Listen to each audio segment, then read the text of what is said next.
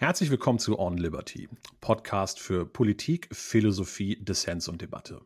Mein heutiger Gast hat mal in Neu-Delhi gewohnt, hat einen Job, den vermutlich viele Männer als ihren Traumjob beschreiben würden, und es ist trotzdem alles ganz anders, als es auf den ersten Blick scheint. Wer bist du und was machst du vom Beruf? Ja, hi, ich bin Kira und ähm, worauf du wahrscheinlich angespielt hast, ist, dass ich gemeinsam mit einer Gruppe hier in Freiburg feministische Pornos produziere. Ähm, in Neu-Delhi war ich für ein Auslandssemester. Ah, okay. Ich dachte, du hast da richtig gewohnt. Ich habe ein bisschen versucht zu recherchieren. ja, also ich habe da auch gewohnt, aber halt nur begrenzte Zeit lang. Ah, okay, verstehe. Und äh, du hast ein Start-up-Unternehmen äh, gegründet, das äh, Pornografie produziert. Wie heißt das? Äh, wir heißen Feuerzeug, also Feuer.zeug. Ah, okay, alles klar. Und jetzt hast du ja gerade gesagt, das ist äh, feministische Pornografie. Jetzt ist natürlich, sag mal, dem, ähm, wenn man aus einer gewissen, ja, wie soll ich das sagen, aus einer gewissen Filterblase kommt, dann sind das alles so selbsterklärende Begriffe wahrscheinlich. Ja, auch was queer ist oder queere Pornografie und so weiter. Ähm, ich vermute jetzt einfach mal, dass ähm, das Zielpublikum hier vielleicht solche Begriffe schon mal irgendwie gehört hat, da jetzt aber nicht so drin ist. Was ist feministische Pornografie? Ja, ich glaube, das ist einer dieser vielen Begriffe. Wenn man fünf Leute fragt, hat man am Schluss dann eben sechs verschiedene Meinungen dazu, was das genau bedeutet. Ähm, wir haben das für uns in der Gruppe eben so definiert, dass wir sagen, wir haben immer zwei Ebenen, wenn wir einen Film machen, wenn wir einen Porno machen. Das eine ist erstmal die Produktionsebene und da geht es eben ganz viel um Arbeitsbedingungen. Also sind Frauen nur vor der Kamera zu sehen oder eben auch in Schlüsselpositionen als Produzentin oder als Kamerafrau. Das ist so das eine. Dann ist uns natürlich wichtig, dass gleichberechtigt bezahlt wird, also dass zum Beispiel im Mädchenporn ist oft so, dass Männer weniger verdienen als Darstellerinnen und das ist zum Beispiel auch was, was wir ablehnen. Dann spielt bei uns noch sowas rein, wie dass wir einen Awareness-Contact am Set haben, also eine Person, die quasi Sorgenbeauftragte ist und einfach Ansprechpartner für alle, die am Set mitarbeiten, aber insbesondere natürlich für die Performerinnen und Performer, die dafür sorgt, dass Grenzen eingehalten werden und so weiter. Das ist so ein bisschen die Produktionsebene. Und auf der Darstellungsebene geht es eben darum, dass wir eine gleichberechtigte Darstellung verschiedener Sexualitäten wollen, dass wir keine herabwürdigenden Darstellungen zeigen wollen, außer natürlich die Beteiligten wollen das und tun das auch explizit kund. Ähm, was so ein bisschen der nächste Punkt ist, wir wollen halt Consent zeigen, also das Einverständnis von allen Beteiligten, dass das eben im Film klar wird. Und dann geht es uns eben einfach darum, eine gewisse Vielfalt und Diversität zu zeigen, so wie eben die Gesellschaft auch ist. Das wollen wir auch schaffen, in unseren Filmen zu transportieren genau, das ist so ein bisschen die Kurzfassung dessen, was wir unter feministischer Pornografie verstehen. Aber jeder Produzent, jede Produzentin hat da so ein bisschen eine eigene Auffassung von. Deswegen lohnt sich auch, sich da mal umzuhören, wenn einen das interessiert. Mhm. Das heißt, dieser Begriff, ich sag mal, dieser Feminismusbegriff, der ist ja politisch extrem aufgeladen irgendwie. Ja. Und ich habe das, ich könnte mir vorstellen, dass viele Menschen, die das dann hören, ähm, einfach auch so ganz bestimmte Bilder im Kopf haben, weil ich sage mal, Voll. dass das Bild von Feminismus wird ja oft ähm, ich sage mal, bestimmt von besonders extrovertierten, besonders lauten, auch besonders aggressiven oder vulgären VertreterInnen ähm, dieser Strömung, wie das ja in allen ähm, Ja, ich glaube, das ist halt generell politischer Diskurs, ne? Die Extreme nimmt genau. man halt stärker wahr. Ganz mhm. klar. Also wir haben uns am Anfang nämlich dann auch ganz viel gefragt, hey, was ist eigentlich unser Feminismus? Also wir mussten uns ja auch irgendwo in der Gruppe auf was einigen, womit sich alle wohlfühlen, was aber eben auch dem gerecht wird, was wir versuchen zu transportieren. Und wir haben uns dann eben darauf geeinigt zu sagen, hey, Feminismus ist für uns das aktive Eintreten für die Gleichberechtigung aller Geschlechter und mhm. ähm, grenzen uns damit dann eben auch von anderen Positionen ab. Aber es ist natürlich, ja, Feminismus ist auch ein Sammelbecken. Da gibt es ganz viele Positionen und ganz viele auch Richtungen, aus denen die Menschen eben kommen. Das heißt, für euch ist es tatsächlich eher wenig, also für euch ist es kein ähm, politischer Auftrag, sondern tatsächlich einfach nur ein, ähm, ein progressives Mindset, äh, mit dem man diese Kunst erschaffen will, die man dort ähm, produziert. Hm, das würde ich nicht sagen. Also wir sehen schon das Ganze auch als eine Form von politischem Aktivismus, weil wir eben der Meinung sind, Medien, also das, was wir an Medien konsumieren, das prägt wie wir denken, wie wir fühlen, wie wir handeln und eben auch wie wir politisch handeln. Und ähm, da sehen wir uns durchaus auch in einer politischen Verantwortung. Also wir wollen sagen, man kann explizit sexuelle Inhalte anders darstellen, als es eben momentan häufig getan wird. Vielleicht auch ein bisschen diese Utopie versuchen darzustellen. Und das ist für uns schon auch was Politisches. Also gerade weil eben mit diesem Gedanken, dass Medien uns prägen und beeinflussen können. In beide Richtungen, positiv und negativ. Das ist ja, ich sage mal, ein relativ alter Gedankengang, ne? Dieses, das äh, Private ist politisch irgendwie, aber ähm, siehst du da nicht auch, dass da Schwierigkeiten auftreten können, wenn quasi, also die Sexualität und die Intimität zwischen zwei Menschen, so die letzte Bastion der ähm, eigentlich der, der Privatsphäre und der Zweisamkeit plötzlich zu einem Schlachtfeld politischer Inhalte gemacht wird? Also ich glaube, es gibt immer Spannungen und Probleme da, wo eben diese Grenze verläuft zwischen was, was ist privat, was ist nicht privat. Aber als Gesamtgesellschaft haben wir eben ganz, ganz viele sexuell konnotierte Inhalte, die allgegenwärtig sind, sei es jetzt in der Werbung, eine Werbung, die eben mit nackten Körpern beworben wird, obwohl das Produkt erstmal gar nichts mit nackten Körpern zu tun hat. Das wäre dann so, ja, sexistische Werbung, die ist auch allgegenwärtig. Und ähm, oder in Filmen oder in ganz normalen Spielfilmen haben wir auch Sexszenen, die sind halt auch gespielt. Und ich glaube, das muss man sich vielleicht bei einem Porno auch ähm, vor Augen führen. Wir, wir zeigen einerseits natürlich was sehr Privates, andererseits heißt es ja nicht, dass das das Privatleben von den Leuten vor der Kamera ist. Die entscheiden sich ja sehr bewusst, was möchte ich hier jetzt mit der Kamera teilen, was möchte ich mit Zuschauern und Zuschauerinnen teilen.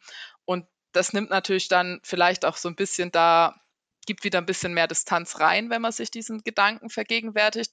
Und andererseits wieder so aus der politischen Richtung kommt, bin ich ganz persönlich der Meinung, ganz klar, vieles von dem, was eben gesellschaftlich als privat angesehen wird, ist für mich ganz klar politisch. Also zum Beispiel diese als Pornoproduzentin, aber auch als, als Frau wäre zum Beispiel das Selbstbestimmungsrecht über meinen eigenen Körper, wo viele sagen würden, hey, das ist total privat, würde ich sagen, das ist aber auch gleichzeitig sehr politisch, wenn wir zum Beispiel an Polen und die Abtreibungsentscheidungen dort denken. Und ich glaube, da sind wir eher auf einer Linie mit eben Leuten, die da sagen, hey, manche Sachen müssen trotzdem öffentlich verhandelt werden. Also wäre der, ähm, wäre der Versuch quasi über politische Veränderungen Zustände herzustellen, in dem das Private dann auch wirklich privat sein kann.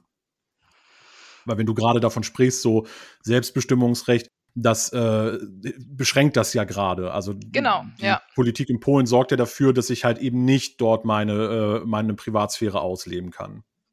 Genau, eben. Und ich glaube, das ist so ein bisschen auch unser Anreiz mit den Filmen, dadurch, dass wir versuchen, mehr Repräsentation für verschiedene Menschen, verschiedene Sexualitäten, verschiedene sexuelle Spielarten und Geschlechter herzustellen, mit eben ganz vielen anderen, die im alternativen Pornobereich ähm, unterwegs sind, gibt es eben dem Einzelnen wieder die Möglichkeit, hey, okay, da ist diese Wahl Wahl, diese, gibt es diese Wahlmöglichkeiten, verschiedene Optionen und die sind alle okay, die sind alle gleichwertig und nicht eben das Diktat nur einer Möglichkeit. Und ich glaube, das gibt dann auch wieder eine gewisse Freiheit zurück im privaten Bereich.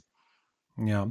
Jetzt ist natürlich, ähm, okay, also das ist, ähm, das ist jetzt die Erklärung dafür, wie, wie du deine feministische Pornografie definierst und was das für euch konkret bedeutet. Ähm, Jetzt ist natürlich die Frage, äh, kannst du aber grundsätzlich verstehen, wenn es halt viele, ähm, beziehungsweise wenn es Menschen gibt, die das Gefühl haben, dort versucht, ähm, dort versucht eine politische Ideologie in diese Privatsphären einzudringen und äh, dort Dinge zu verändern. Und ähm, ist dann der Begriff ist, das, ist dieses Labeln als feministische Pornografie dann nicht auch ein Stück weit hinderlich, um an Menschen heranzukommen, die man ja eigentlich erreichen will. Was ich damit meine ist, ähm, läuft man nicht ein bisschen Gefahr, dass man dann halt Pornografie für eine Filterblase produziert, wo eigentlich sich sowieso in diesen Dingen viele schon einig sind? Mhm. Ja, das, also einerseits dieses Gefühl, hey, da, da pfuscht mir jemand in meine Privatsphäre rein und will irgendwie jetzt noch die, das intime Miteinander verändern, kann ich total nachvollziehen. Und ich glaube, hier ist es auch ganz, ganz wichtig zu sagen, dass wir jetzt nicht unterwegs sind und sagen, boah, alles, was sich was oft als Mainstream-Pornografie bezeichnet wird, ist total schlecht. Guckt es bitte nicht mehr. Guckt bitte nur noch unsere Filme. Also das machen wir gerade ganz bewusst nicht. Wir sagen einfach, hey, wir machen andere Filme oder wir glauben, wir machen andere Filme. Schau dir die mal an und guck, vielleicht gefällt es dir besser oder vielleicht merkst du irgendwie einen Unterschied oder möchtest mal reflektieren, was das bisher gemacht hat mit dir, wenn du Pornos geschaut hast. Das ist eher so eine Einladung zum zum Reflektieren, aber wir würden jetzt nie so weit gehen, dass wir jetzt andere Sehgewohnheiten verurteilen oder so. Das ist vielleicht einmal ganz wichtig festzuhalten. Und so der zweite Punkt, dieses Label als feministisch, ja, das ist tatsächlich was, was wir mega viel diskutiert haben. Bei uns in der Gruppe wollen wir das machen, weil eben Feminismus für viele Menschen auch negativ konnotiert sein kann. Schrecken wir damit Leute ab? Ähm, und dann waren da so zwei Überlegungen, die da da, dagegen sprachen, eben dieses Label nicht zu verwenden. Zum einen, es war eben schon so eine etablierte Nische, als wir angefangen haben. Also wir waren nicht die Ersten, die gesagt haben, wir machen feministische Pornografie, sondern wir haben uns da, wir konnten darauf aufbauen, dass andere das schon gemacht haben. Ähm, und dann ist es natürlich erstmal ganz praktisch, ein, ein Label zu haben, worunter sich zumindest manche schon was vorstellen können. Ähm, das ist so das eine. Und zum anderen sind wir uns in der Gruppe aber sehr, sehr einig, dass wir eben diesen Feminismus, den wir für uns definiert haben, als was sehr, sehr Positives sehen und dann lieber auch dreimal erklären, warum wir das eben gut finden und warum wir da dahinter stehen und vielleicht das auch noch ein viertes Mal für Leute erklären, die das erstmal abschreckt oder da eben ein Gespräch zu suchen, ähm, das wir sonst gar nicht führen müssten, aber weil wir glauben, das ist halt schon auch die Wertegrundlage, auf der wir das machen. Und die zu verstecken wäre irgendwie auch falsch.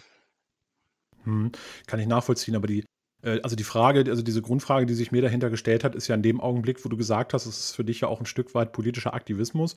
Politischer Aktivismus ähm, muss ja auch nach außen strahlen. Und ähm, ich könnte mir halt vorstellen, dass ähm, durch diese starke Fokussierung in der Ausdrucksform auf ähm, Codes und Begriffe, die halt in der eigenen Filterblase äh, gang und gäbe sind, dass man halt einfach viel mehr äh, nach innen wirkt, gewisse ähm, Gruppendynamiken und Ansprüche befriedigt, es aber sehr schwer ist, nach außen zu strahlen. Jetzt ist natürlich die Frage, äh, beziehungsweise die, die Schwierigkeit ist da natürlich hinter, wie man als Produktionsfirma irgendwie diese Arbeit alleine leisten will. Aber gibt es da äh, in dieser in dieser Nische, von der du gesprochen hast, Gibt es darüber ein Bewusstsein, dass es ja schwierig ist, wenn man Kunst so erschafft, dass sie halt eigentlich nur diejenigen bespielt, die ohnehin schon auf der eigenen Seite sind und wie man das erreichen möchte, dass man den Markt der Pornografie oder ähm, die, die Pornoszene ähm, nachhaltig auch positiv beeinflussen kann. Mhm. Also dieses Bewusstsein ist, glaube ich, auf jeden Fall da. Also dass es sehr, sehr schwer sein kann, aus dieser, ich nenne es mal, Bubble rauszukommen.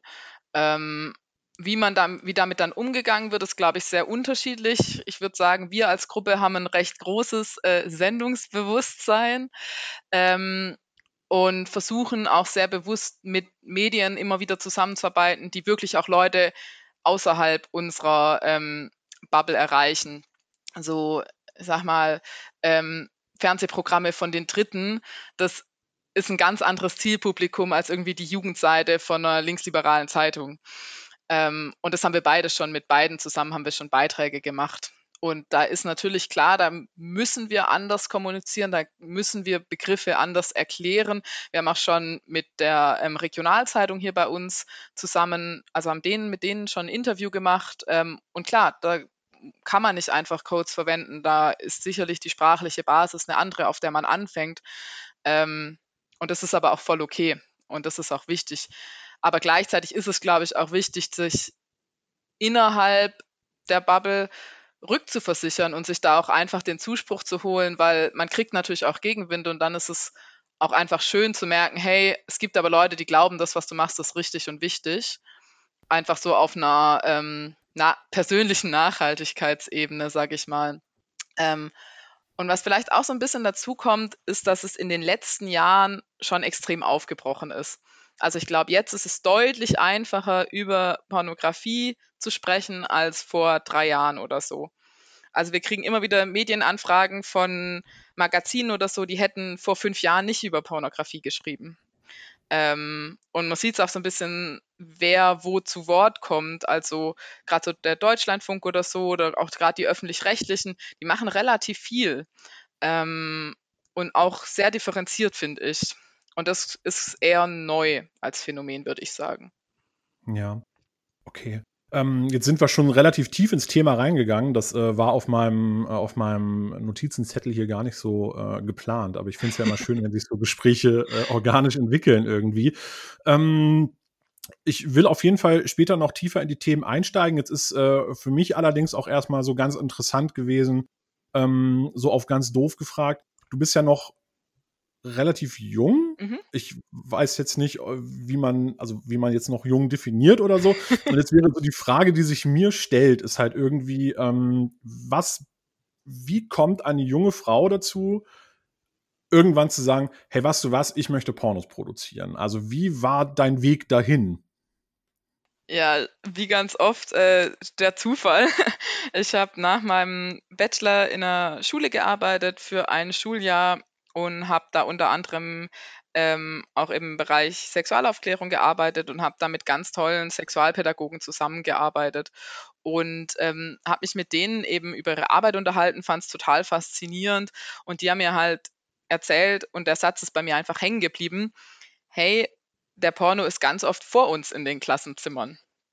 Und das fand ich einfach einen, einen super bildlichen Satz, den ich mit mir rumgetragen habe. Und dann bin ich nochmal der Zufall, über einen Artikel gestolpert, der über feministische Pornografie ging und dachte mir so, hey krass, die haben genau diesen Punkt aufgegriffen, dass Porno eben allgegenwärtig ist, aber sagen, das kann man auch anders machen. Und das fand ich total spannend, habe mich dann so ein bisschen eingelesen und mit diesen Gedanken getragen, davon müsste es noch viel, viel mehr geben. Ähm, und dann bin ich dem Leon, einem Freund von mir, über den Weg gelaufen oder habe den damals eben kennengelernt, mit dem ich dann das Projekt gegründet habe. Und der hatte sich halt auch schon länger mit Pornografie auseinandergesetzt. Gerade so, was hat Internetpornografie eigentlich für Auswirkungen, auch zum Beispiel auf das Frauenbild. Und ja, wie ganz oft das ist, ne? Dann sitzt man zusammen, trinkt was zusammen, quatscht so ein bisschen, spinnt die Ideen weiter und irgendwann war einfach der Punkt, wo wir gesagt haben, hey komm, wir machen da jetzt ein Projekt draus. Wenn es klappt, ist schön, wenn nicht, dann haben wir es probiert. Also ja, das war so ein bisschen die Geschichte, wie es dazu kam. Aber hattest du denn vorher schon irgendeinen Zugang zu Pornografie oder war das dann wirklich, dass du in dem Augenblick gesagt hast, okay, und jetzt beschäftige ich mich damit? Tatsächlich eher jetzt beschäftige ich mich damit. Also klar, als Jugendliche googelt man mal oder als Jugendliche und ähm, das hat mich aber damals tatsächlich eher abgeschreckt. Ähm, und dann war das, habe ich diesen Zugang erst wieder darüber gefunden, dass ich gesagt habe, ich beschäftige mich jetzt damit. Und das, ja, ich glaube, es war vor allem auch viel, einfach durch Gespräche mit Leuten, die jeder hatte seinen eigenen Blickwinkel drauf, darauf, seine eigenen Erfahrungen.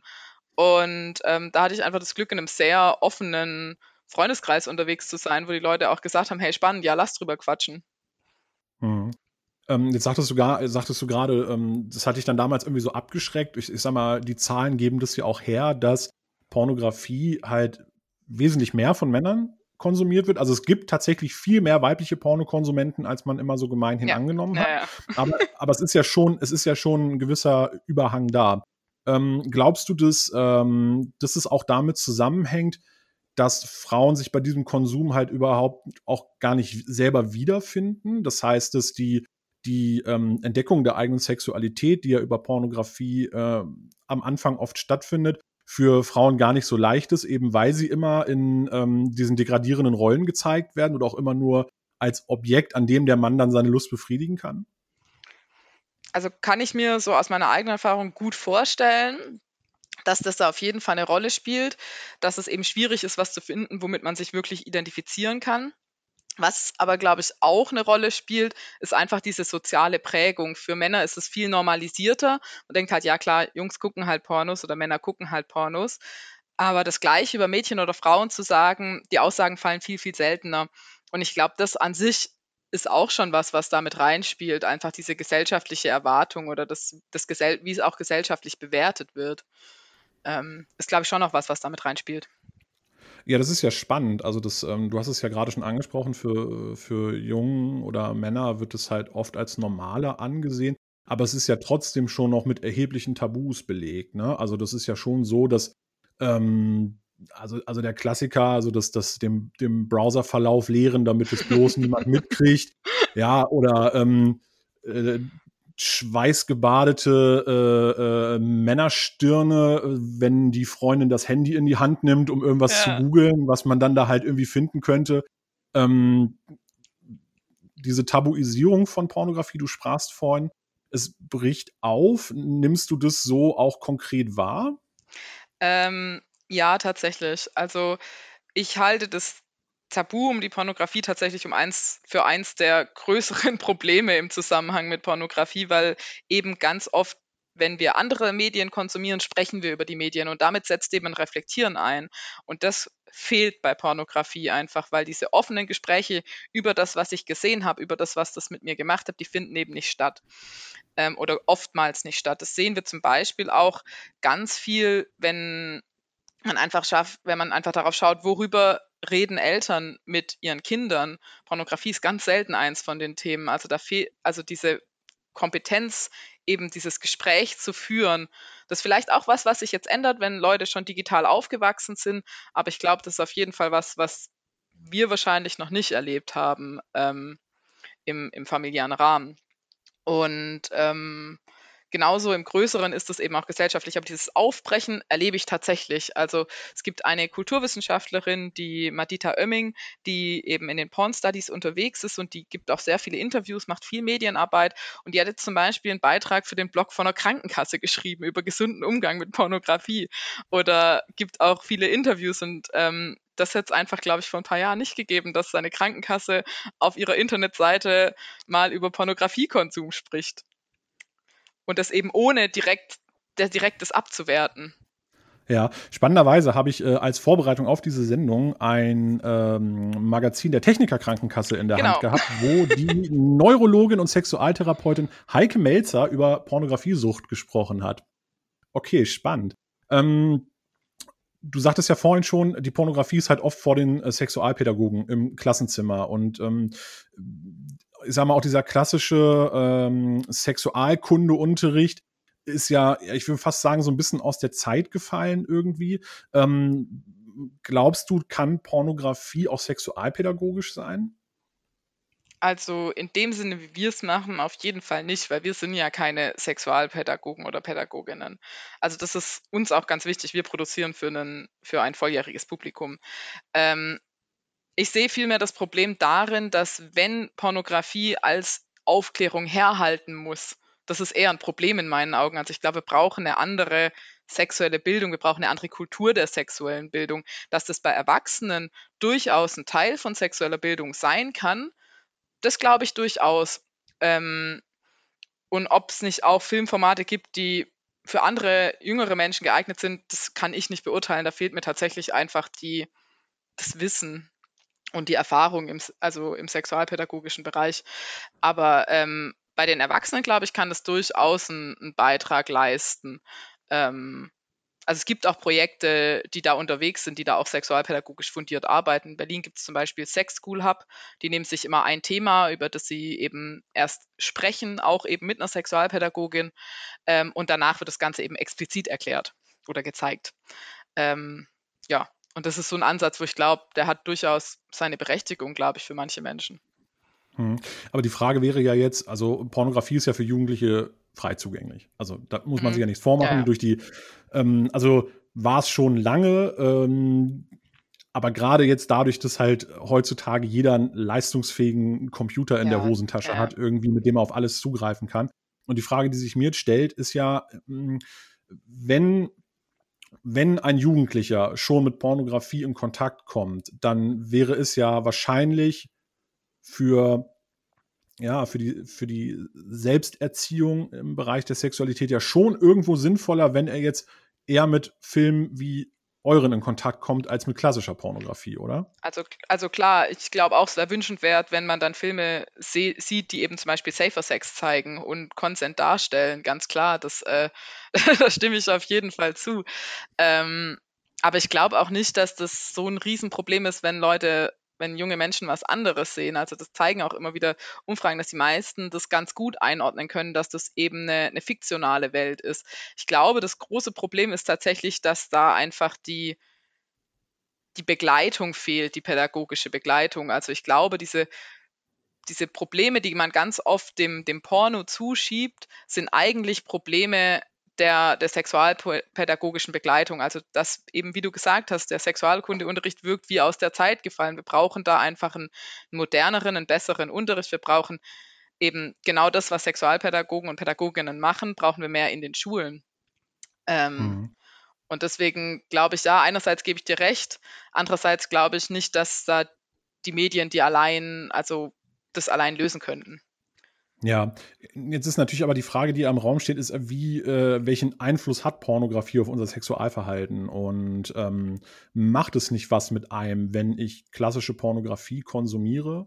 Ähm, wir kommen später noch auf den Fall Pornhub zu sprechen, was dort an Pornografie zur Verfügung gestellt wurde. Macht es nicht aber auch viel mit einem, was, was das Bild davon ähm, definiert, wie Sexualität aussehen muss. Also wir wissen ja alle, dass, ähm, dass das wie in klassischer Pornografie der Geschlechtsakt vollzogen wird, dass es ja sehr unecht aussieht, dass es sehr hohe äh, Leistungsanforderungen hat, dass es auch, ähm, wie wir das vorhin schon besprochen haben, die Frau immer nicht als gleichberechtigten Partner in einer gemeinsamen Handlung definiert, sondern oft immer nur als ähm, Objekt zur Lustbefriedigung des Mannes.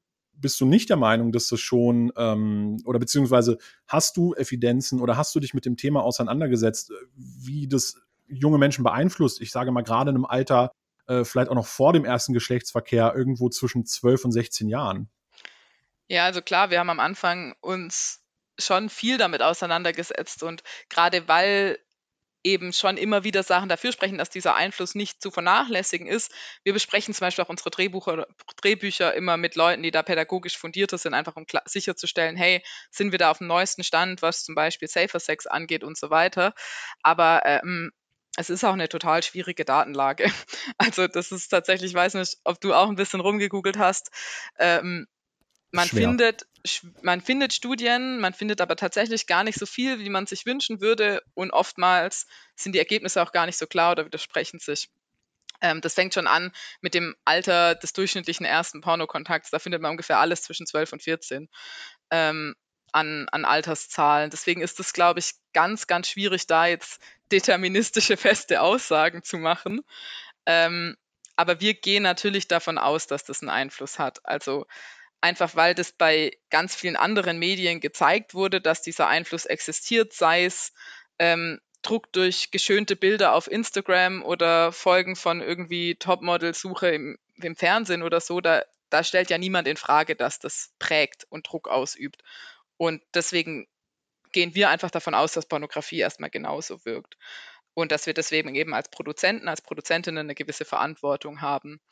Ähm, deswegen ganz klar, das ist da und da, das sehen wir auch und dass das insbesondere Druck ausüben kann, wenn natürlich die eigene Erfahrungswelt in Bezug auf Sexualität noch nicht da ist, wenn eben diese Pornografie das Einzige ist, was ich irgendwie im, im Bereich Sexualität habe dann kann das natürlich noch viel, viel mehr prägen. Und wir merken das auch tatsächlich immer mal wieder an Rückmeldungen, die wir bekommen.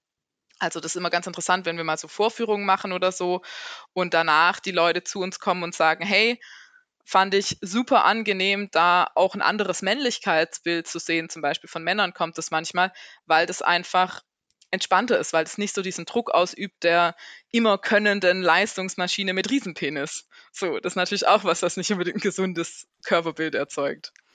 Ja. Ähm, das finde ich ein ganz spannender Punkt. Du hast ja vorhin auch angesprochen, dass ähm, also die Frage, wie inwiefern kann ich ähm, kann ich erkennen, dass das halt gerade nicht echt ist, dass es halt Kunst ist oder ein Film oder ein, ein fiktives Szenario, das erschaffen wird.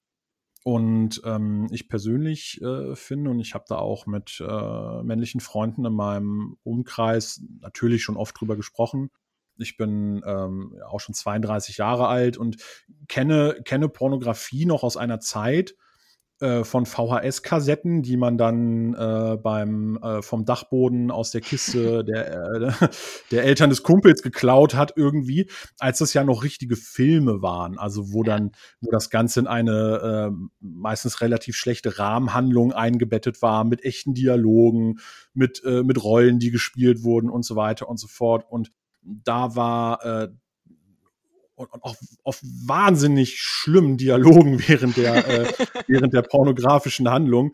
Und ähm, ich finde, da war noch relativ gut zu erkennen, dass wir, dass wir halt gerade einfach mit einer filmisch dargestellten Szene zu tun haben. Aber gerade durch die neue Form der Pornografie, die ja auf ähm, bekannten Internetplattformen stattfindet, ähm, wo ja diese klassischen Pornostudios, die wirklich Pornofilme produzieren, ähm, die eigentlich fast keine relevante Rolle mehr stellen, sondern äh, spielen, sondern wo fast alles aus diesem Bereich der Amateurpornografie kommt, wo das dann auf einmal sehr viel schwieriger ist zu erkennen, ähm, ist das jetzt gerade wirklich auch noch gestellt oder ist das echt? Es wird ja auch sehr oft mittlerweile sehr viel Aufwand darauf betrieben, das möglichst so ähm, darzustellen, als wäre es eben nicht professionell, sondern mhm. irgendwo Teil der Wirklichkeit.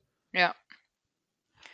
Ja, ich glaube auch, dass das einfach diese gefühlte Nahbarkeit dann natürlich die Distanz schwinden lässt und es schwieriger macht, das einzuordnen.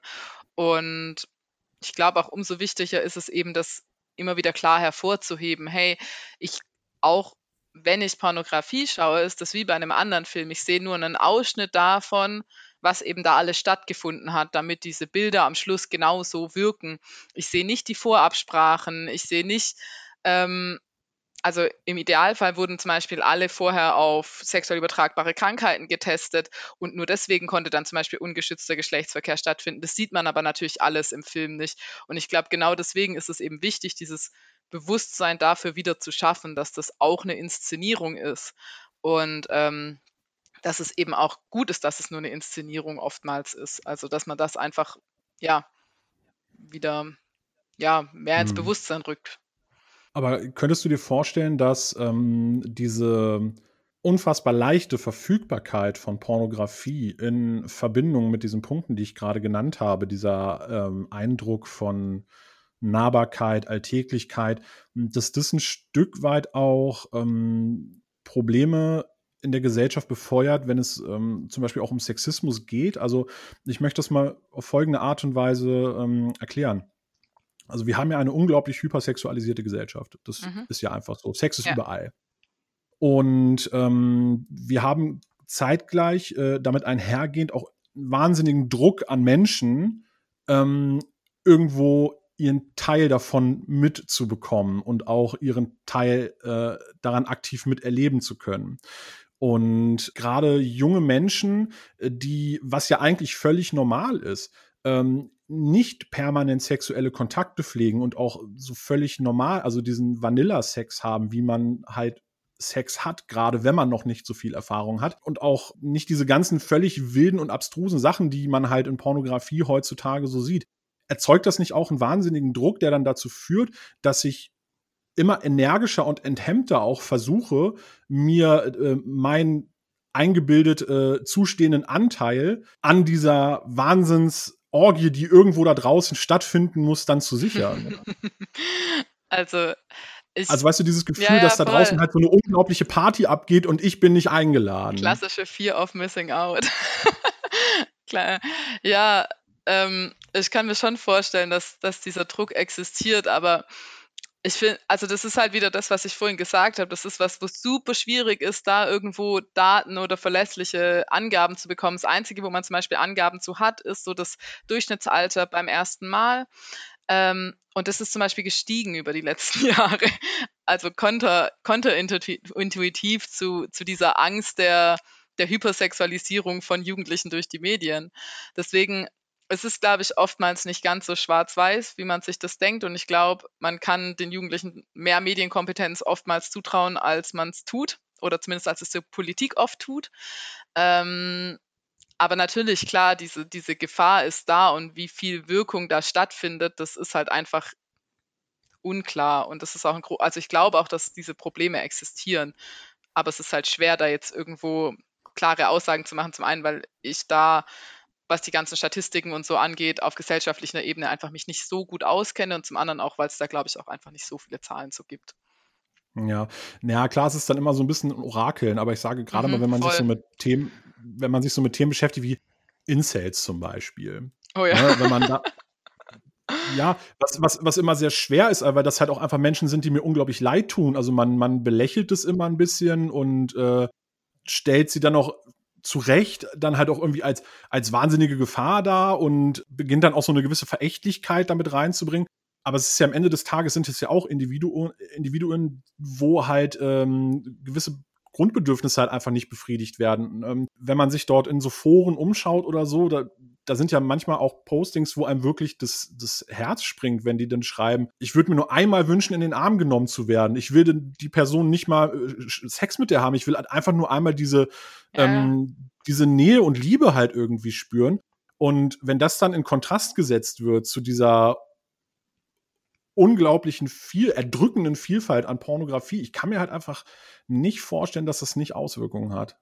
Ja, voll. Also ich glaube, gerade in so in, in der Incel-Kultur, Community, keine Ahnung, wie man es nennen möchte, wo natürlich auch ein gewisses Anspruchsdenken herrscht, von wegen jedem steht aber auch irgendwo eine Sexualpartnerin zu und dann sehe ich, dass andere irgendwie diese Verfügbarkeit haben und ganz viel, wie du es eben beschrieben hast, sind ja auch wirklich depressiv und ähm, ja, dass das da natürlich unglaublichen zusätzlichen Druck ausübt und das Ganze befeuert, das kann ich mir sehr, sehr gut vorstellen, voll.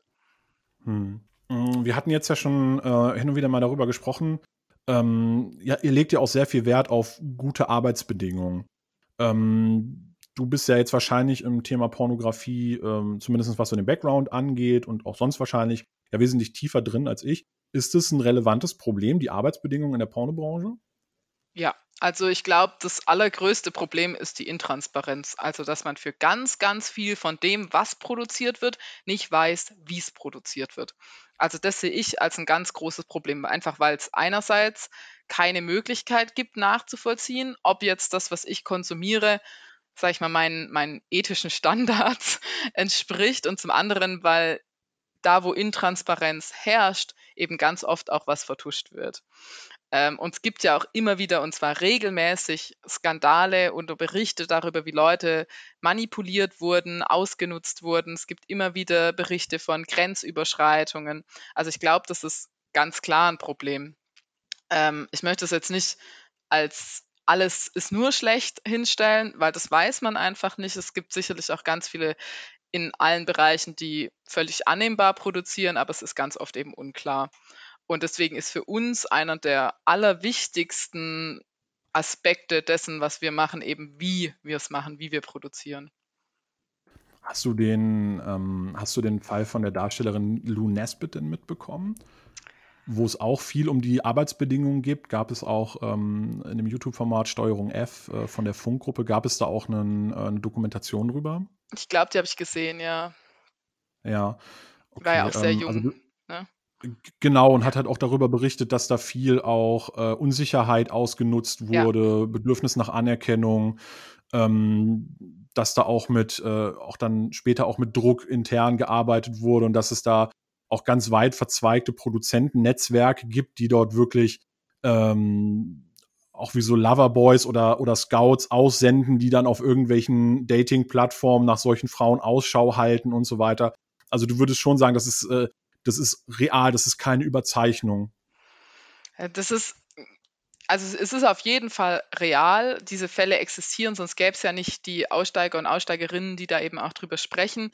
Das ist aber eben unklar, wie viel, wie viel Prozent betrifft das. Das weiß man halt einfach nicht, weil ganz viele halt nicht dokumentieren, wie sie arbeiten. Und das ist tatsächlich was, was halt im alternativen Pornobereich oftmals anders ist. Also das sind die Leute, die vor der Kamera sind, oft auch an der Produktion beteiligt. Ähm, sprechen selbst auch viel über ihre Arbeit in, über verschiedene Kanäle und da ist es einfach auch nachvollziehbarer, ähm, wie gearbeitet wird. Und das ist, glaube ich, so einer der, der Hauptunterschiede vielleicht auch zwischen den großen Plattformen und eben den Plattformen, wo ich dafür bezahlen muss, was ich mir anschaue. Wir haben jetzt ja schon über die Arbeitsbedingungen bei euch gesprochen. Wie generiert ihr denn Menschen oder wie kommt ihr oder wie kommen Menschen an euch, die, äh, äh die dann an euren Projekten mitarbeiten wollen? Mm, also wenn es um die Performer geht, dann machen wir immer einen Performer-Call, einfach über unseren Newsletter, über unsere Social-Media-Accounts und dann melden sich einfach Leute, die Bock drauf haben. Oder es geht manchmal auch über einen Newsletter von einer Plattform, die vielleicht eben auch ähm, die eben auch in dem Bereich unterwegs ist, sodass es ein paar mehr Menschen erreicht. Aber im Prinzip schreibt man einfach eine, eine Ausschreibung und wer Lust hat, meldet sich. Und bei uns ist es dann so, dass man halt erstmal sich zum Skypen oder auf einen Kaffee trifft ähm, und erstmal schaut, ist man sich sympathisch, hat man die gleichen Grundwerte, passt es von der Motivation zusammen, weil am Schluss muss man halt zusammenarbeiten und eben das sehr intim und dann sollte man sich auf jeden Fall auch irgendwie das gut vorstellen können. Das heißt, da wird dann nicht, äh, ich sage mal, nach Vorerfahrungen, Bestückung und so weiter gegangen, sondern da wird auch schon so ein bisschen geguckt, ob, ob man da auch dann äh, in diesem politischen Bereich auf Wellenlänge ist oder äh, würde ich auch sagen, das spielt dann im Zweifelsfall gar keine Rolle, solange halt gewisse, ähm, äh, gewisse ethische Standards halt irgendwo eingehalten werden. Ja, also ich glaube so, das das eine ist, wir, wir casten zum Beispiel gar nicht nach Optik. Also das ist zum Beispiel was, was uns echt nicht so wichtig ist. Vorerfahrung spielt so ein bisschen je nach Konzept eine Rolle. Also wenn wir jetzt, wir haben unser letzter Film, Seeseiten, der hatte ähm, narrativen Teil und dann ist natürlich jemand, der irgendwo Erfahrung im Bereich Theater oder Schauspiel mitbringt, das ist dann natürlich schon ein Vorteil. Ähm, einfach weil das dann einfacher ist. Ähm, Genau, aber so politische Überzeugung, viele melden sich tatsächlich bei uns, die die das eben auch aus einem gewissen Aktivismus raus machen möchten. Aber wir haben auch ganz viele Leute, für die ist das einfach Teil der Sexualität, sich zu zeigen, gesehen zu werden. Die wollen das einfach mal ausprobieren, die sind neugierig darauf, hey, wie fühlt sich das an? Ähm, also die Motivationen sind super unterschiedlich, wirklich von politisch über, ich finde das für mich selbst empowernd, bis hin zu, hey, ich habe einfach mal Bock, das auszuprobieren, ist irgendwie alles dabei. Also ja. Habt ihr denn auch schon mal Leute abgelehnt, weil ihr dann halt wirklich gesagt habt, okay, äh, also hier gibt's jetzt gerade irgendwas, das passt einfach nicht? Vielleicht, weil die dann auch zu, äh, zu breitschultrig aufgetreten sind oder vielleicht, weil die äh, mit so einer klassischen Porno-Mentalität vielleicht auch aus diesem Business kamen? Mm, also ich glaube, so, also natürlich haben wir schon Leute abgelehnt, in dem Sinne, dass wir halt einfach mehr, mehr Leute sich melden, als wir jetzt irgendwie Plätze in Filmen haben. Ähm, und dann ist es die unterschiedlichsten Gründe oder man merkt halt einfach, hey, gerade passt es irgendwie für beide Seiten nicht ganz so gut. Und wir hatten tatsächlich auch schon Anfragen von Leuten, wo wir gemerkt haben, hey, das passt gar nicht zu unserer Art zu arbeiten. Also ich glaube auch, das ist, kann man sich so ein bisschen daran veranschaulichen, wenn man im Internet irgendwas zum Thema Sexualität macht, kriegt man immer auch Nachrichten von irgendwie eher seltsamen Menschen oder seltsame Nachrichten. Und die, so ist die jetzt das, ihre günstige Chance wittern. Genau, und so ist es, äh, ob ich jetzt, keine Ahnung, wenn ich einen Casting-Call mache, halt auch, ne? Es sind halt manchmal auch Leute dabei, wo von vornherein klar ist, okay, das wird nichts. Ähm, und du selber bist bis jetzt nur als Produzentin tätig gewesen oder hast du auch schon selber aktiv an äh, Dreharbeiten teilgenommen? Also vor der Kamera nicht, ähm, weil das tatsächlich, also nicht, weil ich das ablehne, weil dann würde ich ja gar nicht produzieren, sondern mhm. weil ich das für mich einfach nicht als Teil meiner Sexualität sehe. Also dass dieses, ja. ich muss mich sehr, ich glaube, ich sehr, sehr wohlfühlen, damit gesehen zu werden, damit Performen im Porno überhaupt eine Option ist. Also das ist, glaube ich, was sehr Persönliches. Entweder man hat da Bock drauf oder halt eher nicht. Ähm, mhm also von dem her habe ich halt bisher nur als Crew teilgenommen. Also beim letzten Mal war, bin ich viel Fahrer gewesen, so ein Standardjob, ähm, und habe die, so die fotografische Begleitung hinter den Szenen gemacht und das Making-of gemacht. Ähm, aber wir haben andere Leute, die halt sich deutlich besser im Bereich Film auskennen, weswegen ich da jetzt auch eher nicht die äh, wichtigen Positionen am Set besetze, sondern eher hinter den Kulissen tätig bin. Und es ist ja so ein bisschen die Sache, ähm, ihr seid ja ein Start-up, das ist ja immer, das ist ja immer, das äh, ist ja sehr fancy und neu und äh, klingt immer total gut. Und ähm, wenn ich mich jetzt mal so ein bisschen in diesen Business Talk rein be, äh, begebe, so, wo ich eigentlich überhaupt nicht zu Hause bin, was ist denn so euer Fünfjahresplan? Also wo, was möchtest du mit dieser Firma erreichen? Den Pornomarkt übernehmen? Ja, ähm, ja, tatsächlich bei uns kommt so diese Startup-Bezeichnung davon, dass wir am Anfang einfach echt nicht ernst genommen wurden mit unserem Projekt. Und anscheinend halten die Leute es für deutlich nachvollziehbarer, wenn man sagt, hey, wir sind ein Startup, wir möchten damit Geld verdienen, als hey, wir haben da Bock drauf und wollen damit was verändern. Ja, auf der ähm, ein, bei der einen Bezeichnung ist man halt ein Businessman und auf der anderen Seite ist man halt ein junger Mensch, der. Genau, halt voll. und das sagt irgendwie auch echt, echt was über unsere Gesellschaft, dass es einfacher akzeptiert wird, wenn ich sage, ich mache das als Startup. Das heißt, am Anfang, wo wir uns echt schwer getan haben, damit irgendwo Fuß zu fassen und auch ähm, eben ernst genommen zu werden, war das für uns einfach als Bezeichnung eine unglaubliche Hilfe. Das muss man einfach mal festhalten.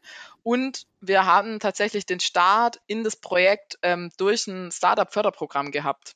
Wir hatten nämlich diese Idee und hatten aber beide, Leon und ich, beide recht wenig Ahnung von Betriebswirtschaft und mhm. wie konzeptionalisiere ich jetzt sowas, dass es das eben in einem Jahr auch noch gibt.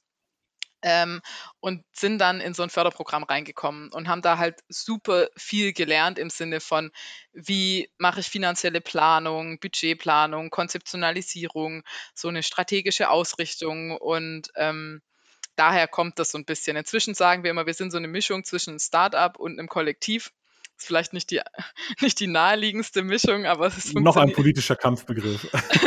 ja, es funktioniert tatsächlich für uns, glaube ich, so ganz gut. Ähm, Genau, und der Fünfjahresplan ist vielleicht einfach, ja, nochmal drei, vier, fünf Filme produziert zu haben und dann hoffentlich auch auf einem Niveau zu sein, wo wir einfach finanziell stabiler sind, ähm, mehr bezahlen können. Genau. Das, das, heißt, gibt es so einen kleinen äh, Weltrettungsswagger bei euch oder ist es wirklich einfach nur äh, äh, der, der Spaß und die Freude daran, die Form von Kunst zu produzieren, die man produzieren möchte? Also ich glaube, wir sind ja 15 Leute oder so, die bei uns mitarbeiten. Also wir haben schon durchaus auch so Weltrettungs-Swag, wie du es gesagt hast, bei uns im Team. Wir haben, glaube ich, auch Leute, die einfach äh, Bock auf künstlerische Filme haben. Voll, also da ist echt alles dabei. Und aber ich glaube, dieser Gedanke, ich kann mit dem, was ich mache, die Welt verändern, ja, ist, glaube ich, auch ganz, ganz wichtig. Der motiviert ja auch voll. Also wenn ich glaube, durch alles, was ich mache, kann ich eh nichts ändern, dann würde ich es auch nicht als politischen Aktivismus bezeichnen. Also so ein bisschen muss man da, glaube ich, schon noch dran glauben. Ja, na, ich sag mal, es ist ja nicht so ungewöhnlich, dass, ähm, und das ist ja das, was ich vorhin meinte, dass politischer Aktivismus ja auch ganz oft einfach zur, äh, zur Selbstvergewisserung zelebriert wird irgendwo, ne? Ja, ja, voll. Nö, ich glaube, wir glauben schon auch dran, dass das was ändert. wir kriegen ja zum Glück auch immer wieder Rückmeldungen von Leuten, die gesagt haben, zumindest für sie persönlich hat es irgendwie was geändert, einen Blickwinkel geändert oder so. Und das ist ja auch schon schön. Jetzt ist natürlich, ähm, was mir aufgefallen ist, ähm, ich habe natürlich recherchiert und habe mal geguckt, ob man sich eure Sachen anschauen kann. Das ist alles mit Paywall. Ja. Und das ist ja auch völlig okay. Das wird ja für Geld produziert. Das muss ja auch ähm, das muss ja auch äh, kostendeckend äh, gedreht werden und so weiter und so fort. Das macht das Ganze allerdings natürlich auch sehr exklusiv. Und ich sage mal, mhm. auch gerade für jüngere Menschen, die vielleicht nicht das Geld haben oder auch gar nicht die Mittel, weil dann vielleicht noch die Kreditkarte fehlt oder sowas, äh, für Pornografie zu bezahlen, ähm, führt das dann nicht schnell dazu, dass die dann halt aber auch einfach auf Gratisangebote zurückgreifen und äh, gibt es irgendwie Pläne, vielleicht auch mal Snippets von Szenen oder sowas auch auf klassischen Plattformen zur Verfügung zu stellen, einfach auch als Werbemaßnahme oder auch als Appetizer, um dann halt die Menschen auf eure, äh, auf eure Bezahlseite zu bringen. Mhm. Also so zum einen ist diese ist das natürlich unser Grunddilemma. Ne? Also wir wollen eigentlich genauso niedrigschwellig sein wie andere, schaffen es aber natürlich nicht, weil wir uns irgendwie finanzieren müssen und wir auch ähm, gute Arbeitsbedingungen schaffen wollen. Ne? Das ist irgendwie dieses Grunddilemma, in dem wir uns bewegen. Und eine gute Lösung haben wir tatsächlich auch noch nicht. Ähm, vielleicht als, als Zwischenanekdote, in Schweden wurde einmal öffentlich so eine Produktion gefördert, irgendwie eine Reihe an alternativer Pornografie und die konnte dann natürlich anders zur Verfügung gestellt werden. Ähm, ja. Wurde in, ich glaube auch schon mal von der Berliner, von den Berliner Users oder so auch mal hier eingebracht als Idee. Aber das wäre zum Beispiel was, was dieses Dilemma auflösen würde, aber da sind wir natürlich weit von weg. Ähm, genau, das heißt, eine gute Antwort darauf haben wir tatsächlich einfach nichts. Wir haben immer mal wieder überlegt, ob wir irgendwie variable Preise einführen ähm, möchten im Sinne von Pay What You Can und das sind einfach so Überlegungen, da sind wir noch dran. Da haben wir auch noch nichts irgendwie gefunden, mit dem wir jetzt grundlegend und langfristig äh, zufrieden sind. Zu dem zweiten wollen wir Snippets auf, auf den großen Plattformen, äh, auf die großen Plattformen stellen, um Leute auf unsere Bezahlseite zu locken.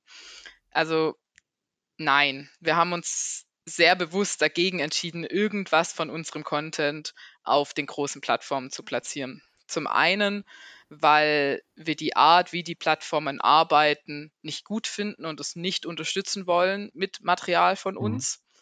Zum anderen auch, weil wir nicht glauben, dass es cool ist, wenn unser Material, also das fühlt sich einfach falsch an, wenn unser Material zwischen Werbungen gezeigt wird, die abartig sexistisch sind und wo wir sagen, hey, ist genau das, was wir eigentlich nicht wollen. Das fühlt sich irgendwie falsch an. Also das sind so ein bisschen die Überlegungen dahinter. Ja.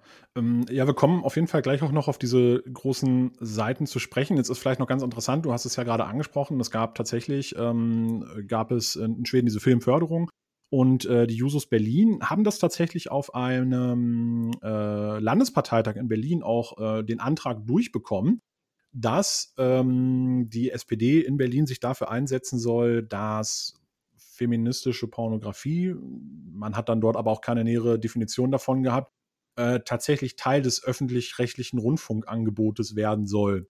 Ist dann da leider ein bisschen versandet. Ich hatte mal mit ähm, einer der Initiatoren dieses Antrages, hatte ich tatsächlich mal ein längeres Gespräch, ähm, weil ähm, bei uns also oder, oder ich so diese Idee geboren hatte oder mich viel mit dieser Frage beschäftigt habe und deswegen hatte ich ja vorhin auch mal angesprochen, kann das auch pädagogisch genutzt werden oder für Sexualaufklärung ähm, ob es nicht sinnvoll wäre, wenn beispielsweise ein Projekt geben würde, wo sagen wir mal, das Gesundheitsministerium und das ähm, Bildungsministerium Ausschreibungen tätigen unter, äh, unter gewissen Auflagen und Grundbedingungen, um Pornografie produzieren zu lassen, die dann in einem, äh, in einem neu geschaffenen Portal zur Verfügung gestellt wird, gerade für junge Menschen äh, in Verbindung dann mit äh, auch mit mit äh, Angeboten zur Sexualaufklärung, QA, äh, auch Betreuung, wenn ich Probleme habe, zum Beispiel mit meinem Coming Out oder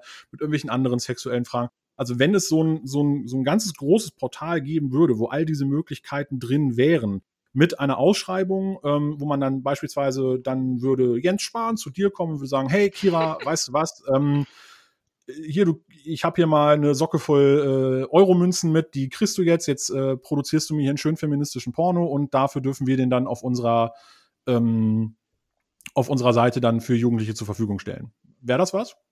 Ja, das klingt da ziemlich utopisch. Also ich glaube, das wäre auf jeden Fall was, was cool wäre, weil es natürlich irgendwie diese Hemmschwelle abbaut, gleichzeitig die pädagogische Begleitung da ist, es irgendwie vom Gesetzgeber legitimiert und begleitet. Sowas wird dann auch immer direkt schön evaluiert.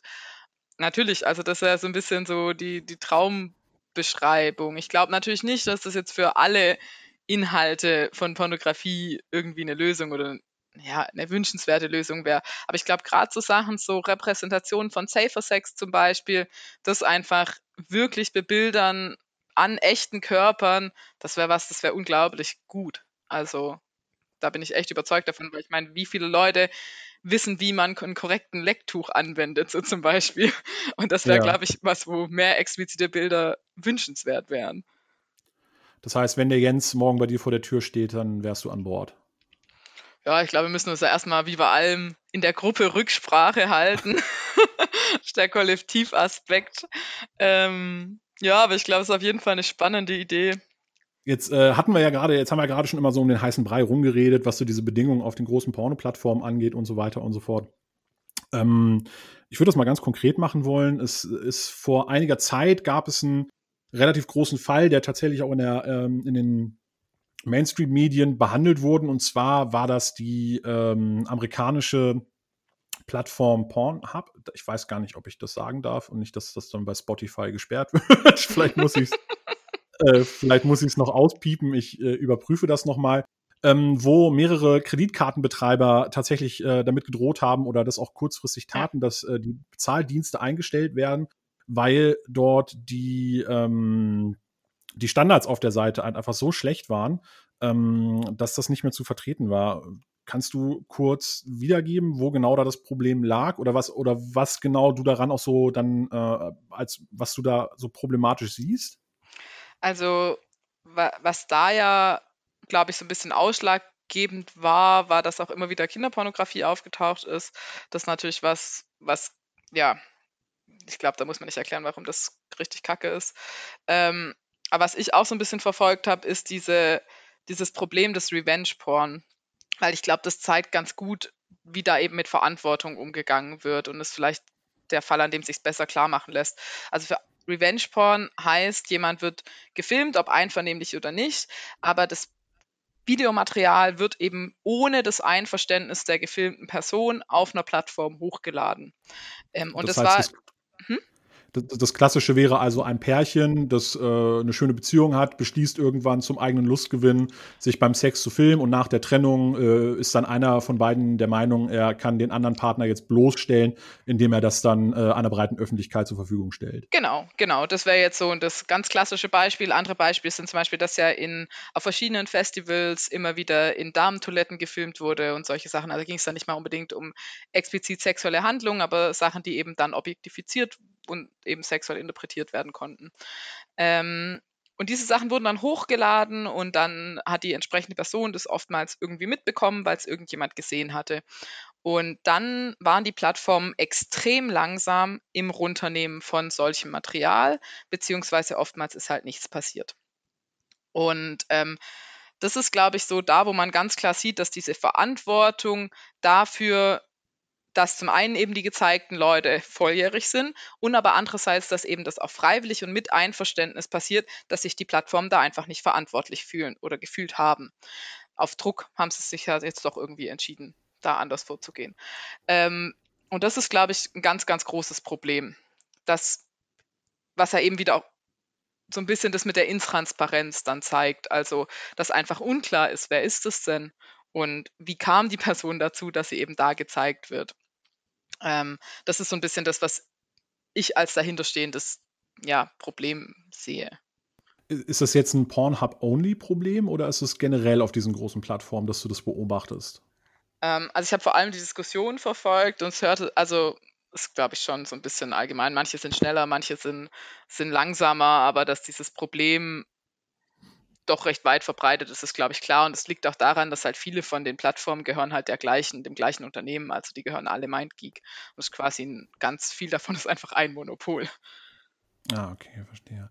Aber ist ähm, der Vorteil von diesen großen Plattformen nicht ein Stück weit auch äh, gewesen, dass man ähm, erstmal das zugänglich gemacht hat für sehr viele Personen und zweitens auch ein bisschen die ähm, das Self-Publishment halt irgendwie gestärkt hat? Also gerade gerade Pornhub ist ja irgendwie dafür bekannt, dass es halt auch ähm, äh, so ein Channel-System hat wie bei YouTube. Das heißt, dass einzelne Darstellerinnen oder Darsteller oder äh, Produktionsfirmen sich dort einen eigenen Channel zulegen und äh, den man dann auch wirklich abonnieren kann und dort auf dem aktuellen Stand bleibt, dass es nicht auch unglaublich vielen ähm, auch jungen Darstellerinnen so die Autonomie gegeben hat, halt eben nicht mehr ähm, mit äh, dubiosen Produktions- oder äh, Distribution-Firmen zusammenarbeiten zu müssen, sondern dass sie halt wirklich sagen können, ich äh, organisiere meinen Pornodreh für mich äh, autonom zu Hause, suche mir meine Partner irgendwie, wie ich das haben möchte, drehe das dann mit dem entsprechenden Equipment und kann das dann selber halt irgendwie entscheiden, was ich damit mache. Ja, ja klar, also ich meine, das ist ja wie bei allem, ne, ist ganz oft nicht schwarz-weiß, sondern es ist irgendwo grau dazwischen. Ich glaube, es kann durchaus da auch positive Effekte eben gerade für so Selbstvermarktung gehabt haben. Aber ich glaube, was zum Beispiel da eher aus meiner Sicht undurchsichtig ist, ist ganz oft eben die Monetarisierung. Und wenn wir zum Beispiel sehen, dass ja OnlyFans extrem erfolgreich geworden ist, jetzt gerade auch in, in Corona-Zeiten, scheint es ja so, als würden die das besser hinkriegen, als würden die das für die ganz besondere eben für die Darsteller und die Darstellerin attraktiver gestalten. Ähm, das ist so ein bisschen, ja, also ich, ich kann das nicht, nicht ähm, absprechen, was du da beschrieben hast, aber ich glaube tatsächlich einfach dadurch, dass OnlyFans mit einem ähnlichen Modell, zumindest in Bezug auf das, was du beschrieben hast, so viel, so erfolgreich geworden ist in so kurzer Zeit, scheinen die das irgendwie besser zu machen. Ist aber OnlyFans ist wieder äh, mit Paywall, oder? Also ich kenne die Plattform jetzt tatsächlich nur vom Hörensagen, also ist kein Witz. Ja, ja, genau. Also das ist Pay, im Sinne von, man, man hat da seine, die Camgirls oder Camboys, die, die man toll findet und kann dann eben dort Content von denen durch eben entweder monatliche Beiträge, so wie bei Patreon für andere Künstler oder Künstlerinnen oder eben durch Einmalzahlungen für bestimmten Content freischalten. Klar, das ist der Unterschied, aber scheint sich aus Monetarisierungssicht für die Performer und Performerinnen besser zu lohnen. Und das ist, glaube ich, auch mhm. wieder was, okay, die großen Plattformen bieten vielleicht eben diese Plattform, aber die, die Monetarisierung des Ganzen scheint dort eben nicht so gut zu funktionieren, wie eben durch diese Paywall-Seite.